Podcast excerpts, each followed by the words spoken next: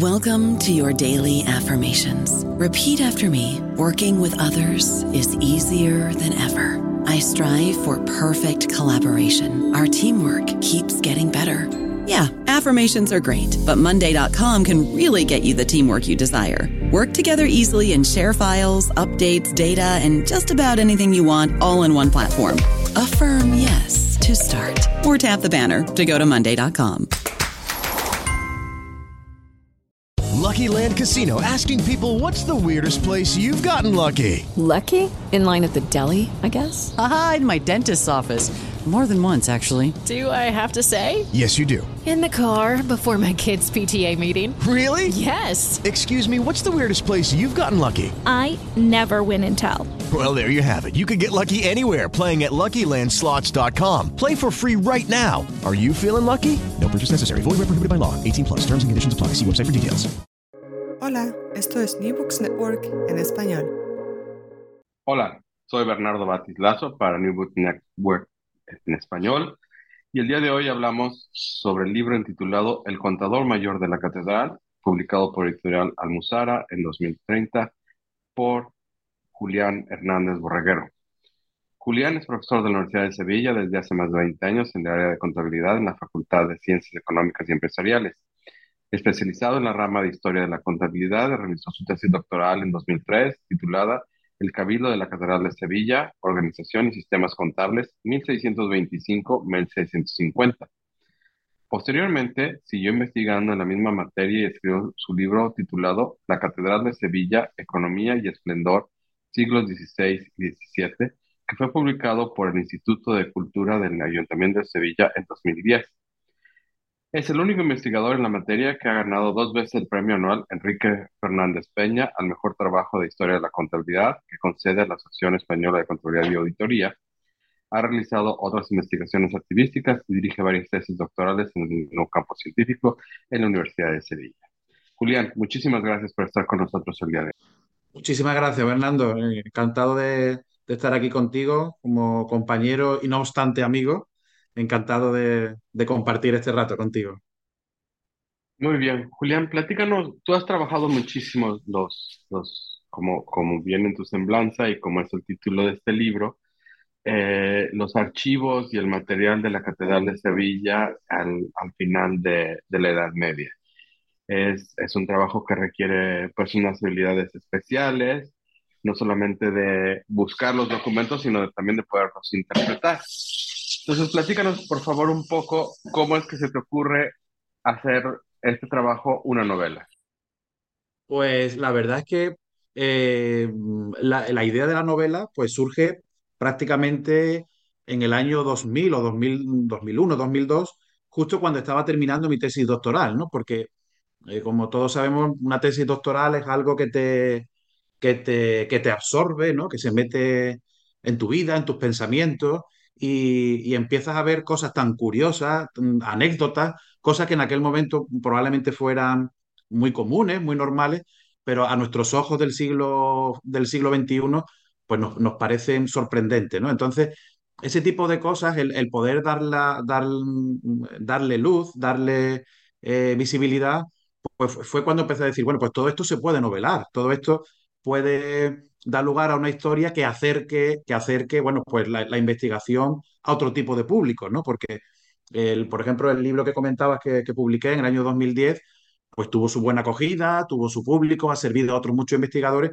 pero la difusión de ese tipo de, de, un, de un, libro eh, pues, eh, científico, con un enfoque científico, con, con múltiples citas bibliográficas, pues eso al lector eh, Lego de a pie, pues no, le atrae, ¿no? Entonces era una manera, bueno, pues por un lado de, de, de desarrollarme, ¿no? Como una, una faceta más, más lírica y narrativa como, como persona, pero también una oportunidad de, acercar mucho conocimiento, mucho, mucha realidad de la historia al lector, al lector de novelas, ¿no? Era un poco ese doble objetivo, ¿no? Platícanos un poco más O sea, ¿qué consejo le darías a, a, un estudiante que está terminando o que está su, su doctorado o que está empezando su carrera sobre las ventajas y desventajas de haber publicado en este caso tú ya has publicado artículos que han sido ganadores de, de premios, has publicado tu libro y en este caso has publicado una novela. Si alguien que está empezando su carrera te hiciera una, una pregunta de qué es mejor o cuáles son las ventajas y desventajas, que ya has dicho algunas que es una muy importante para mí o la más importante para mí, es que llegas a diferentes auditorios. Pero, ¿qué otros consejos le, le darías a, a una persona en esa situación? Bueno, a ver, em, como sabemos, bueno, pues es un mundo, el, el mundo de la investigación, el, eh, para hacer una carrera, una carrera académica, es un mundo complejo, es un mundo subjetivo y es un mundo cambiante, ¿no? Entonces no hay recetas, no hay recetas universales. Es verdad que, por ejemplo, en el, en el campo en el que yo me muevo, que es el de la contabilidad y economía financiera, el, el área de, de accounting, es verdad que en los últimos 20 años, si yo observo a, a mis compañeros más cercanos que han hecho una, una carrera profesional más brillante y más rápida, es abandonando el topic específico, o sea, eh, eh, eh, más específico de la contabilidad, ¿vale? La contabilidad como herramienta, la contabilidad para explicar lo que, lo que hacen las organizaciones en sentido estricto, pues parece que cada vez más complicado hacer una carrera académica con algo que es probablemente lo, lo que sea más útil a la sociedad y al mundo empresarial, ¿no? Entonces, han, han habido una serie de, de ramas de investigación que no son muy, eh, insisto, de, contabilidad mm, como teoría de la contabilidad, ¿no? sino unas ramas, bueno, pues que en, las que el, habiendo, está habiendo un gran desarrollo, ¿no? Eh, por ejemplo, sostenibilidad, responsabilidad social corporativa, eh, otros compañeros, bueno, pues eh, temas medioambientales, la huella del carbono. Estamos viendo como personas, compañeros míos, están obteniendo, bueno, pues gran, buenas publicaciones. Y una de las áreas, digamos, colaterales a la contabilidad, a la teoría de la contabilidad, es la historia de la contabilidad. ¿vale? En el ámbito español, ya que estamos hablando para, para personas de habla hispana, en el ámbito español es un campo que tiene muchísimo desarrollo, tiene una tradición de hace 20 o 30 años y, bueno, capitaneada en España por nuestro recientemente fallecido Esteban Hernández Esteve, pues se, inauguró un grupo de, investigación, un, área de, investigación con bastantes congresos, revistas eh, exclusivas, con, buenas publicaciones y bueno, la verdad es que se está acercando a Hispanoamérica, hay buenos compañeros ya en Argentina, en Colombia, en México, que están desarrollando sus investigaciones en el área de la historia de la contabilidad es un área en el que se combina, se combina, bueno, pues como, como, tú comentabas hace un momento, se combina el conocimiento de, la, de contabilidad que hay que tener, el conocimiento de las organizaciones por dentro, con la faceta histórica, ¿no? Exige una eh, documentarse y, y, leer mucha historia del periodo que estás estudiando para poder hablar con propiedad, ¿no? O sea, cuando tú ves un libro con frialdad de cosas que están pasando en el siglo XVI o incluso en el siglo XIX, que es bastante reciente, si no conoces el trasfondo histórico, estás perdido y además que no te lo van a publicar, no te van a publicar porque no, no estás demostrando que estás situando en, en, el, en, el, en el ámbito, de, en, el, en el momento de la investigación, el trabajo en cuestión. Entonces, ¿qué recomendación diría? Bueno, pues es un campo un poco, no sé cómo diría, es un campo muy vocacional, ¿no? Un campo vocacional de personas que, que, les, que les gusta la historia, que han leído historia, que tienen una tradición familiar de historia y que, y que, y que bueno, y la verdad que, que la, las posibilidades son infinitas. Hay muchísimos archivos vírgenes mmm, deseando de que de los, sus archiveros de que vayamos a investigar en esta área, incluso investigaciones muy relevantes que se han hecho, pero que no han tenido en cuenta nuestro enfoque ya sea histórico-económico o histórico-contable. Entonces, obviamente, o incluso mmm, eh, de historia de las empresas, ¿no? Como Business History también muchas veces te encuentras a, que no ha sido tratado, ¿no? Ha sido tratado desde otro punto de vista, ¿no? Entonces hay muchísimas posibilidades y por tanto es una posibilidad más, ¿no? A la hora de, de elegir tu campo de investigación. Y en términos de las publicaciones o del tipo de publicación entre eh, artículo, libro académico y qué tanto necesitó tu esfuerzo para producir una novela? Sí, vamos a ver. em, obviamente hay un, en, la novela hay muchos datos reales, muchísimos datos reales de, bueno, pues situando dentro de la novela, pues hablas de, bueno, pues de de ingresos totales de la institución, desglosados, número de trabajadores, números de contadores, eh, eh, salarios, ¿no? Hay, hay, muchos datos reales, ¿no? Hay muchos datos reales que yo tenía acumulados de, tanto de mi tesis doctoral como de mi libro posterior y que he ido aprovechando, ¿no? Pero eso, esos son unos datos y además datos económicos muy fríos para una novela, ¿vale? Entonces, en la novela tienes que eh, tienes que mm, dar el salto a buscar la parte que hace atractiva al lector. ¿Qué son? Bueno, pues son las anécdotas, las cosas simpáticas, la intriga, eh, el suspense, eh, las muertes, ¿no? Una serie de cosas que, que hacen atractivas, ¿no? Entonces, mm, todo eso, bueno, pues eso es más, como se suele decir, es más un arte que una ciencia, ¿no? Eso, eso es verdad que hay cursos, ¿no? Algún compañero cuando eh, que me conoce, que estoy escribiendo una novela, ah, ¿has hecho algún curso? La verdad es que no. Hay cursos que te, que te ayudan metodológicamente a cómo hacer el, el, eh, a cómo construir la trama, eh, a planificarlo, los personajes, las descripciones, las narraciones, todo eso. Hay cursos que te ayudan. Pero es verdad que al final, como tantas cosas, es más un arte que una ciencia, ¿no? Entonces, bueno, ese era un poco el, el miedo, ¿no? El, el caminar sin, sin paracaídas, ¿no? Bueno, pues mm, lo voy a intentar puede que resulte atractiva o puede que no. Y bueno, eso es lo que más me, me daba un poco miedo cuando terminé el primer borrador, ¿no? Es decir, ¿y ahora qué? ¿Esto qué va a quedar? ¿Como, como algo simplemente algo simpático que guardaré entre mis, eh, para que lean mis hijos en el futuro? ¿O algo que va a tener difusión, ¿no? ¿Va a ser atractiva para el público? Entonces, bueno, eso es lo que, lo que insisto, te, te da, te, te arroja bastantes, bastantes dudas. Y vamos a, vamos a ver, porque hay realmente eh, evidencia, no solamente porque conozco tu, tu trabajo y hemos hecho algunas cosas de historia de la contabilidad juntos, pero yo creo que para el mismo lector, eh, practitioner, el que está en la industria, puede ver y se transmite esa riqueza de esos datos reales eh, en las prácticas contables de la época. Como por ejemplo, el que sí existía, o sea, se les dice a los, a los chicos que eh, Luca Pacioli inventó o acumuló, ese es otro debate que no vamos a entrar ya ahora, la partida doble, pero pues tú lo que muestras es que sí se conocía la partida doble, se utilizaba la partida doble y el, y el libro de mayor, que es otro, otro debate que hemos tenido tú, tú y yo en, en el que si la partida es nada más el debe y el haber o tiene que existir el, el, el libro de mayor también, pero pues uno da datos, en, por ejemplo, en esta novela, de una manera muy, muy, muy natural, el que no todos tienen acceso a, este, a esta información, que es una información privilegiada que se da, o sea, cuando nos estás platicando la, la historia de Juan Bautista, que es tu personaje principal, puedes ir o has ido incorporando algunas de estas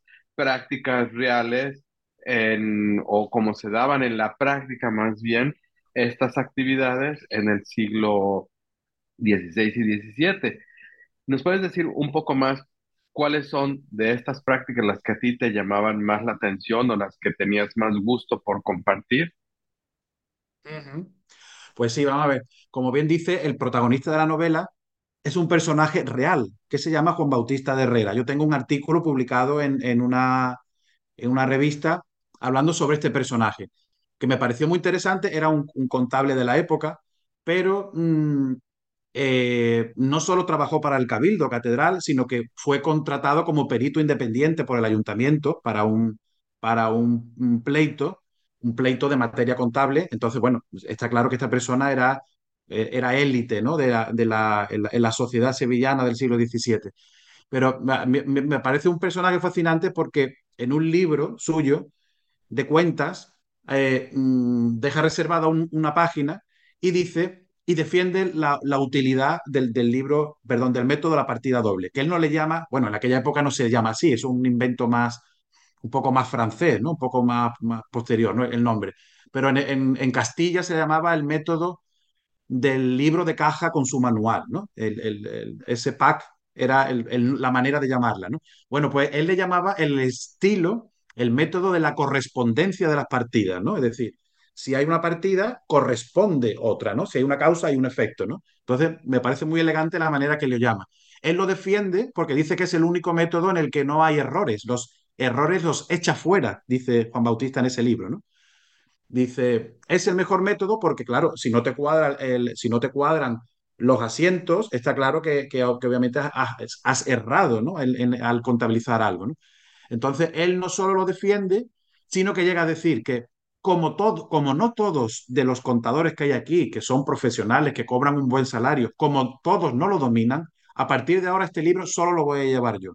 Entonces, te, da una visión bastante interesante de lo que era la, época, ¿no?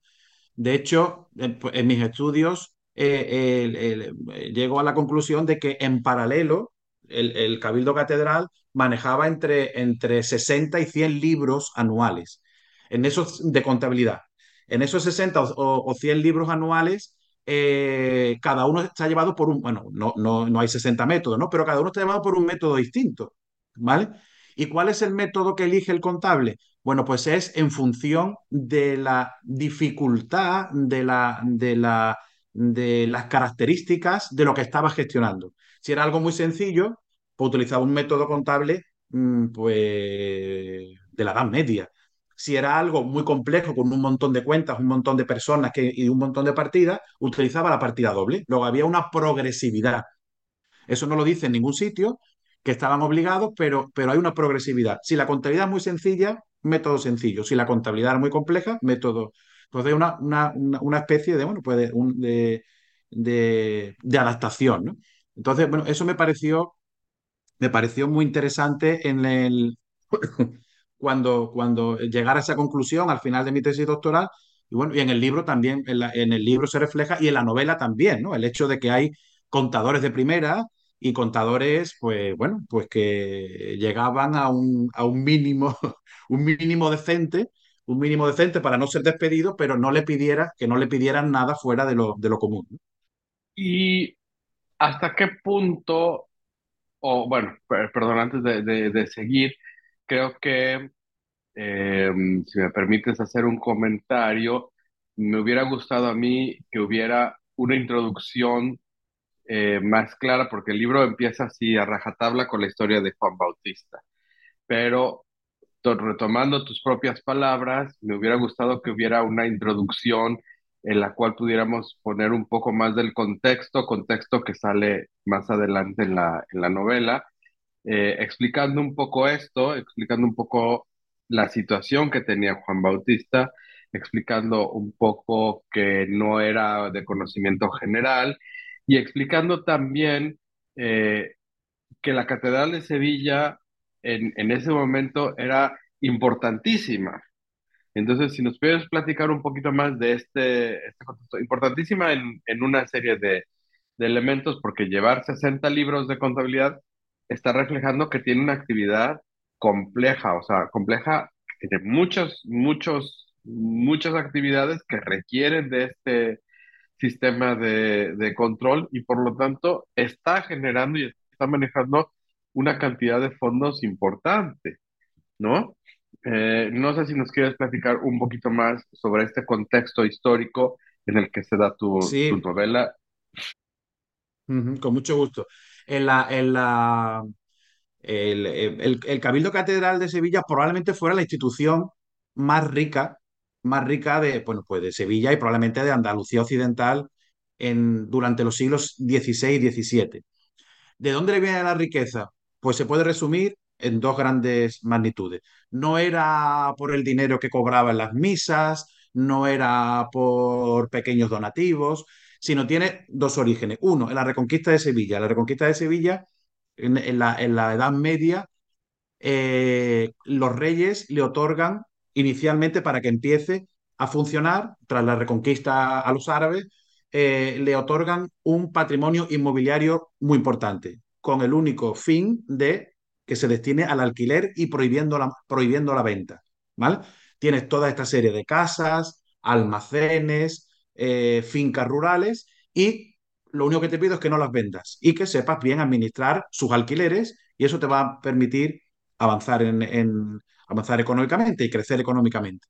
¿Vale? Luego, Perdón, en esa, en la Edad Media, perdón, estos son, sí, perdón, Juli, estos son inmuebles que eran anteriormente de los de los árabes no, que er- eran sido expropiados, ¿no? Expropiados a expropiados. los árabes, bueno, expropiados, expropiados a cambio de un dinero, ¿no?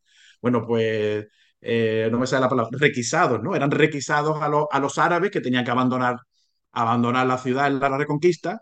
Entonces, pues eh, eh, quedan, quedan vacíos y eh, eh, vienen un montón de gente a- de- del norte de España y del centro de España a vivir a Sevilla, se les regalan, porque es que necesitaban repoblar. Sevilla tras la Reconquista. Se les regalan a toda esa serie de personas casas y tierras de cultivo y al mismo tiempo, pues al- a, la catedral, pues, pues el Cabildo Catedral también recibe una importantísima donación de bienes.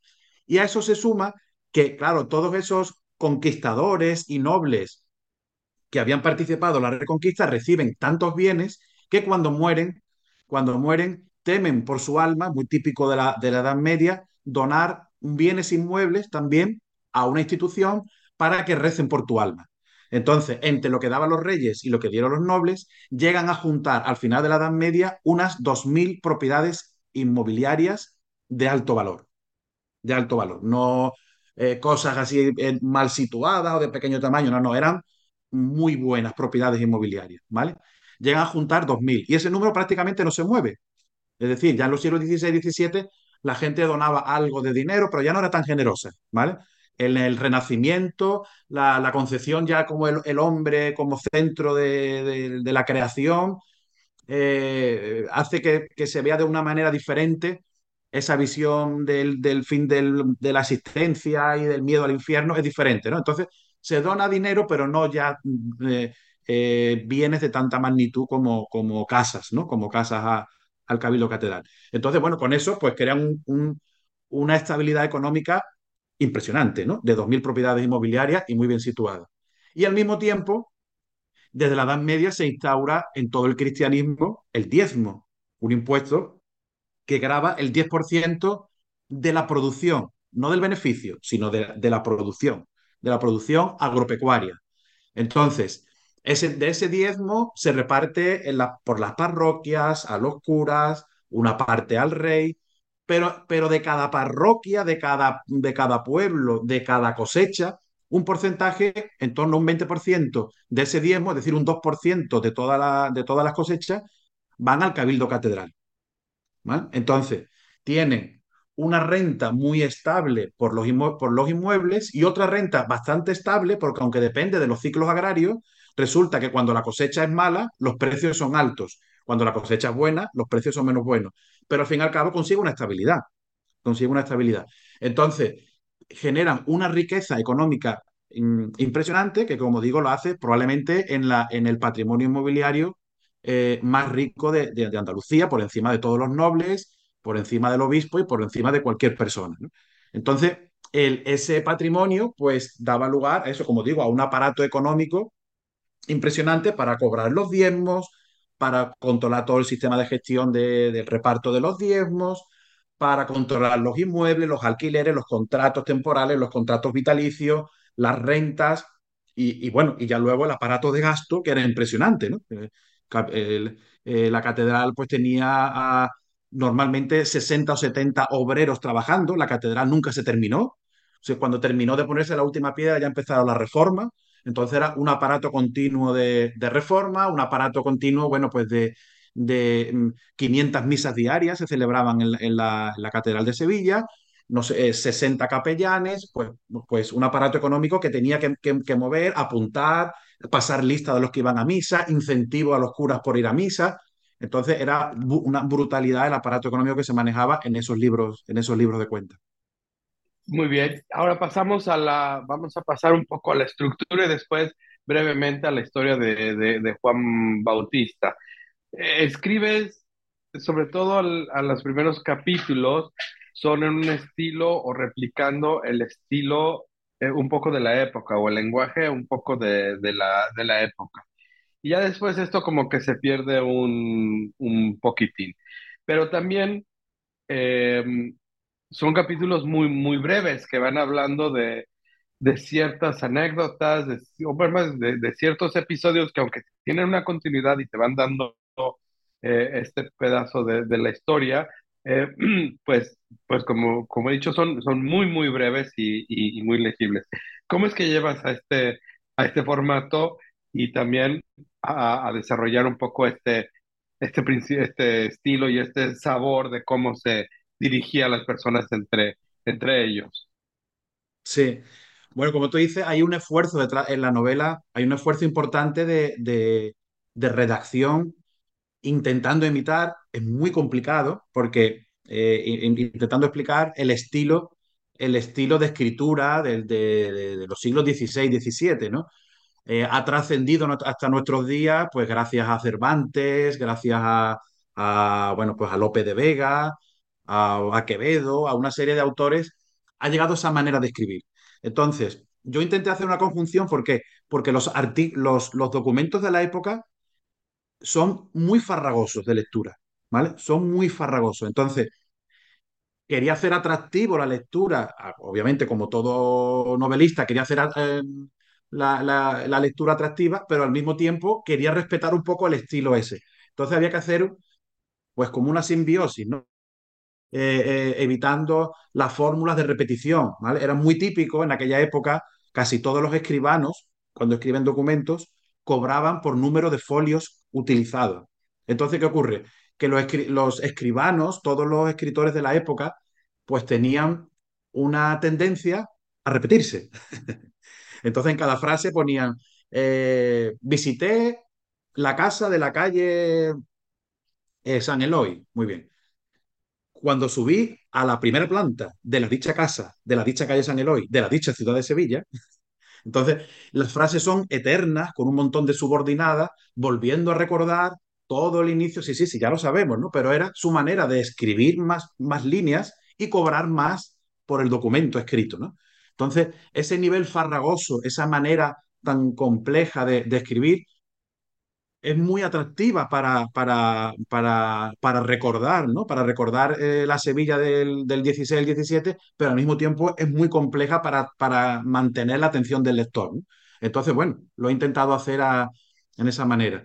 Y luego, en cuanto al- a los capítulos, bueno, pues una cuestión de, de gusto personal. Es verdad que eh, eh, si nos vamos, si me permites que nos abstraigamos de nuestro ámbito, si por ejemplo yo ah, cuando hablo algunas veces con, con los grandes aficionados a- al mundo del Señor de los Anillos, te dice la gente que la vive con intensidad, pero que hay páginas enteras que la pasan. ¿Por qué?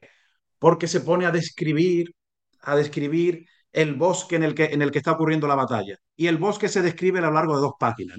Entonces, el, el, el, gran amante de Tolkien te dice, mira, yo hago así y miro para otro lado, ¿no? Y hago, hago la aberración de saltarme una página entera.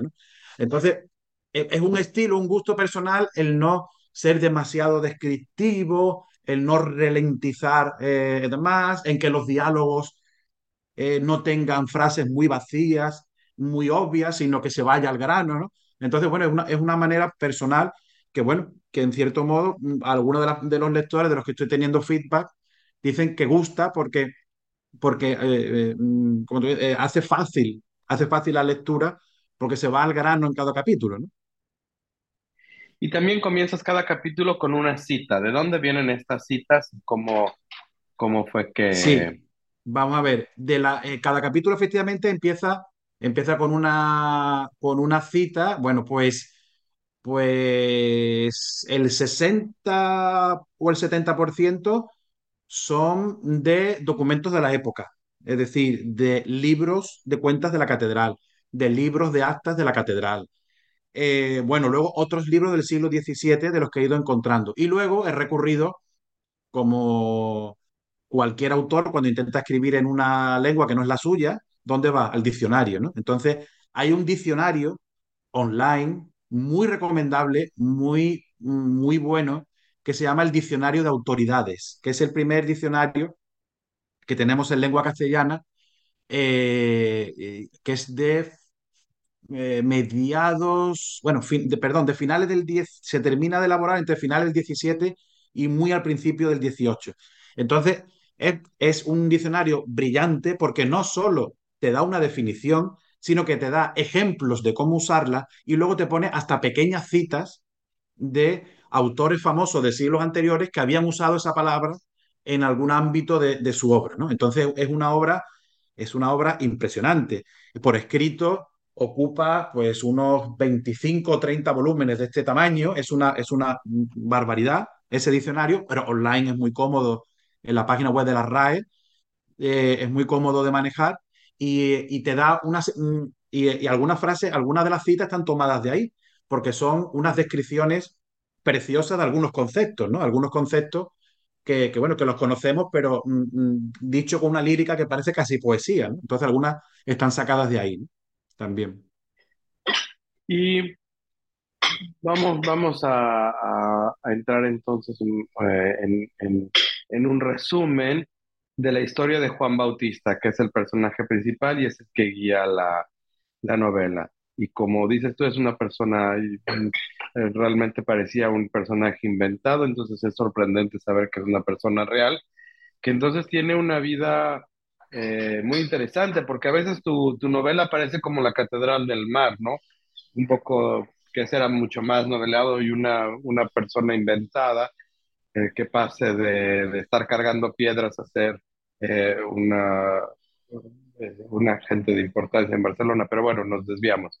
Eh, entonces, platícanos un poco de, de Juan Bautista y, y nada más, muy, muy, muy brevemente, cómo se da este amor prohibido. Bueno, eh, vamos a ver, yo qué, qué sabía de Juan Bautista Herrera antes de escribir, de, escribir mi novela, ¿no? Cómo me- lo, lo máximo que pude conseguir, ¿no? De hecho, no digo para que, que escribí un artículo sobre él. Bueno, pues solo sabíamos que era un sacerdote que, bueno, pues que, pues que era contador mayor por su apellido no parece que provenga de una familia noble. Muchos de los, de los, de eh, canónigos de la catedral, que dis- disponían de una gran retribución ¿no? por pertenecer al, cabildo catedral, pues provenían de familias, de familias nobles. Entonces, eh, a los que se les, a, algunos de ellos se les exigía que fueran sacerdotes, además de ser nobles. No todos los canónigos eran, eran, eran eh, sacerdotes, pero este hombre era sacerdote y al mismo tiempo, pues era una persona, como digo, con unos conocimientos altísimos y una gran visión a la hora de organizar la contabilidad. Es lo único que sabía de él. Parece que mm, mm, eh, llevaría una vida tranquila y demás, pues no lo sabemos, ¿no? No, lo sabemos. Entonces, partiendo de que era una persona, un especialista en contabilidad muy interesante, pues empiezo a novelar, empiezo a novelar su vida.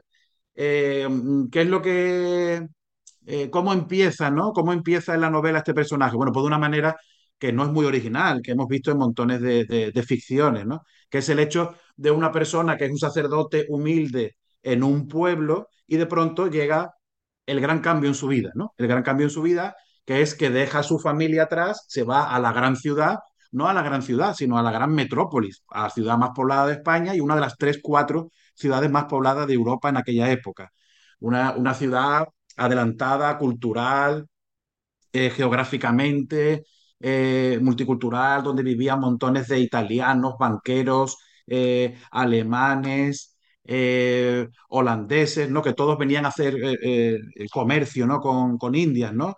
Entonces, es el shock cultural de una persona que vive en un pueblo como un sacerdote, una vida tranquila, una persona formada, y de pronto se encuentra en un mundo en el que hay cientos, cientos de personas a su favor y que se ven inmersos, como tan, tantas veces nos pasa eh, a, a, muchas personas, incluso a nosotros los docentes investigadores, en los que nada más llegar te obligan a pronunciarte entre dos bandos. Eso nos pasa muchas veces en la vida, ¿no? Tú llegas de novato a un sitio y tú quieres ser amigo de todos, pero resulta que todos no son amigos entre sí. Entonces, cuando eliges ser amigo de uno, parece que te conviertes en enemigo de los otros, ¿no? Y eso nos ha pasado a muchos de nosotros en nuestra vida, ¿no? De manera, eh, sin pensarlo, pues parece que te tienes que pronunciar. Hacerte de, de, una, de una facción.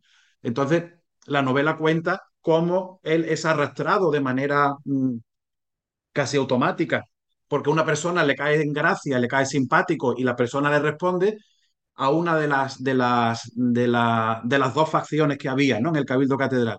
Pero de pronto la vida le da una vuelta eh, y, de pronto, no vamos a desvelar cómo, pero se convierte, eh, de pronto se ve en una parte importante del otro sector y los otros ya prácticamente ni le hablan.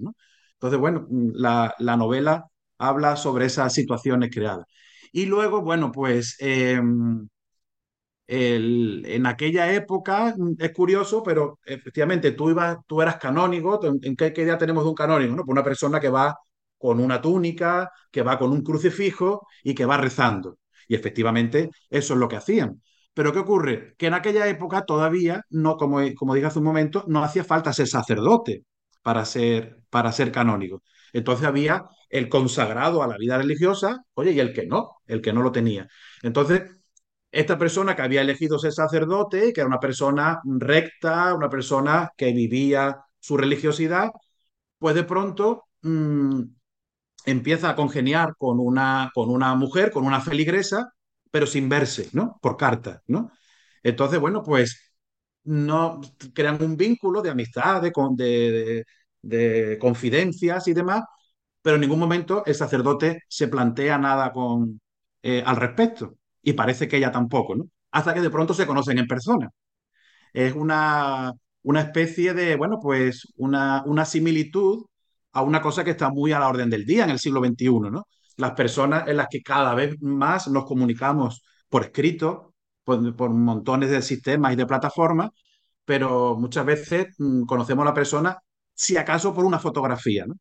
Y el hecho de que cuando tú conoces a una persona y te sientas con ella, pues cambia radicalmente tu, tu opinión al respecto, ¿no? No tiene nada que ver, ¿no? Conocerse por email, por WhatsApp o por cualquier otra plataforma al hecho de sentarte a, comer o a tomar una copa de vino con una, con una persona.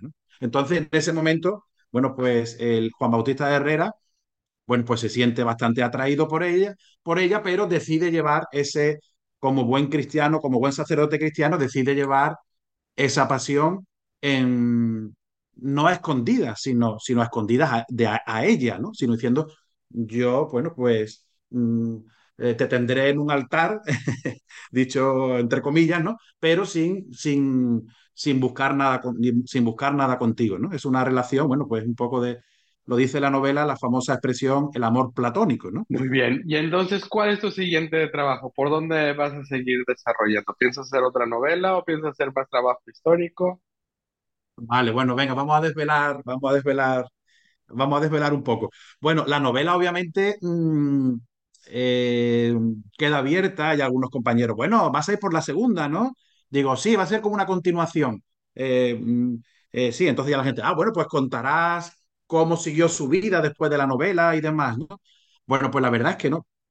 La verdad es que no, y no soy el primero que lo hace. Para eso me, me, me guío del, del maestro Follett. El maestro Follett, cuando termina una novela, la siguiente no, son, no transcurre 10 minutos después de terminar la primera novela, ¿no? Sino que te habla de los herederos de los herederos, ¿no? Entonces, bueno, mi idea es eh, hacer una segunda novela, pero referida al siglo XIX, ¿vale? Es decir, con herederos, obviamente, para intentar enlazarla, para darle al lector de la primera novela, darle un, poco de, de, de, hacerla atractiva, de, de rememorar y tener nostalgia de la primera novela, en el siglo XIX. ¿Por qué? Pues porque, mmm, eh, como, eh, como tú sabes y como he indicado, mis, investigaciones actuales van más por el siglo XIX. Tengo a varios doctorandos trabajando en el siglo XIX. Entonces, en las instituciones en las que están trabajando, bueno, pues me siento muy cómodo, muy cómodo mmm, escribiendo sobre ellas porque las domino, ¿vale? Entonces, eh, de momento estoy en una fase, no sé si seguiré siendo novelista más adelante, pero de momento mi idea es seguir escribiendo so, en el ámbito en el que sea, me siento cómodo porque estoy muy documentado. Entonces, tengo montones de datos, la idiosincrasia y demás de la Sevilla del siglo XIX y por ahí van a ir los tiros. Hasta, ahí, hasta ahí puedo leer, como decían en un famoso presentador de televisión. Hasta ahí puedo leer, nada más. Pues muy bien. Pues muchas gracias por estar con nosotros el día de hoy. Eh, José Julián Hernández Borreguero, gran, gran amigo, eh, gran académico y ahora gran novelista. Eh, con su libro El contador mayor de la catedral, editorial Almusura, Almuzara de 2023 y esperamos poderte tener con nosotros otra vez en New Book Network en español cuando tengas tu siguiente libro o novela. Muchísimas gracias, Bernardo. Si me permite nada más un, un último, como una, una, especie de conclusión, decirte que, que la, eh, que, como comenté en la presentación de la novela aquí en, en Sevilla, eh, es una manera de poner en valor de poner en valor el trabajo de los hombres de cuentas, de los contadores, ¿no? Porque ¿qué se ha novelado? Hay grandes historias sobre médicos, ¿no? El, el médico de Noah Gordon. Eh, hay grandes historias sobre poetas, sobre soldados, sobre músicos.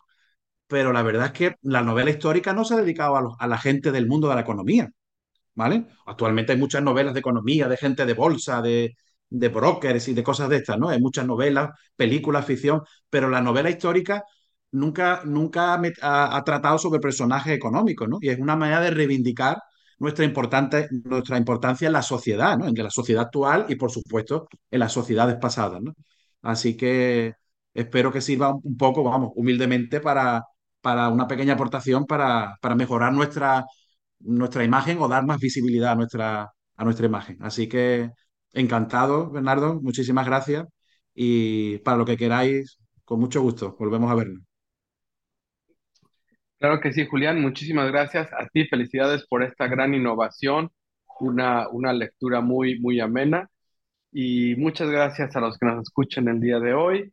Si ya se, son suscriptores de nuestro podcast, por favor, no olviden darnos un comentario o a darnos una valoración.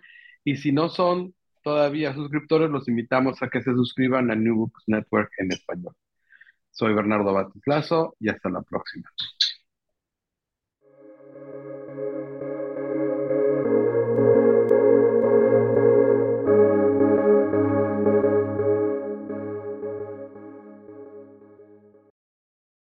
Lucky Land slots, you can get lucky just about anywhere. Dearly beloved, we are gathered here today to. Has anyone seen the bride and groom? Sorry, sorry, we're here. We were getting lucky in the limo and we lost track of time. No, Lucky Land Casino, with cash prizes that add up quicker than a guest registry. In that case, I pronounce you lucky. Play for free at LuckyLandSlots.com. Daily bonuses are waiting. No purchase necessary. Void where prohibited by law. 18 plus. Terms and conditions apply. See website for details.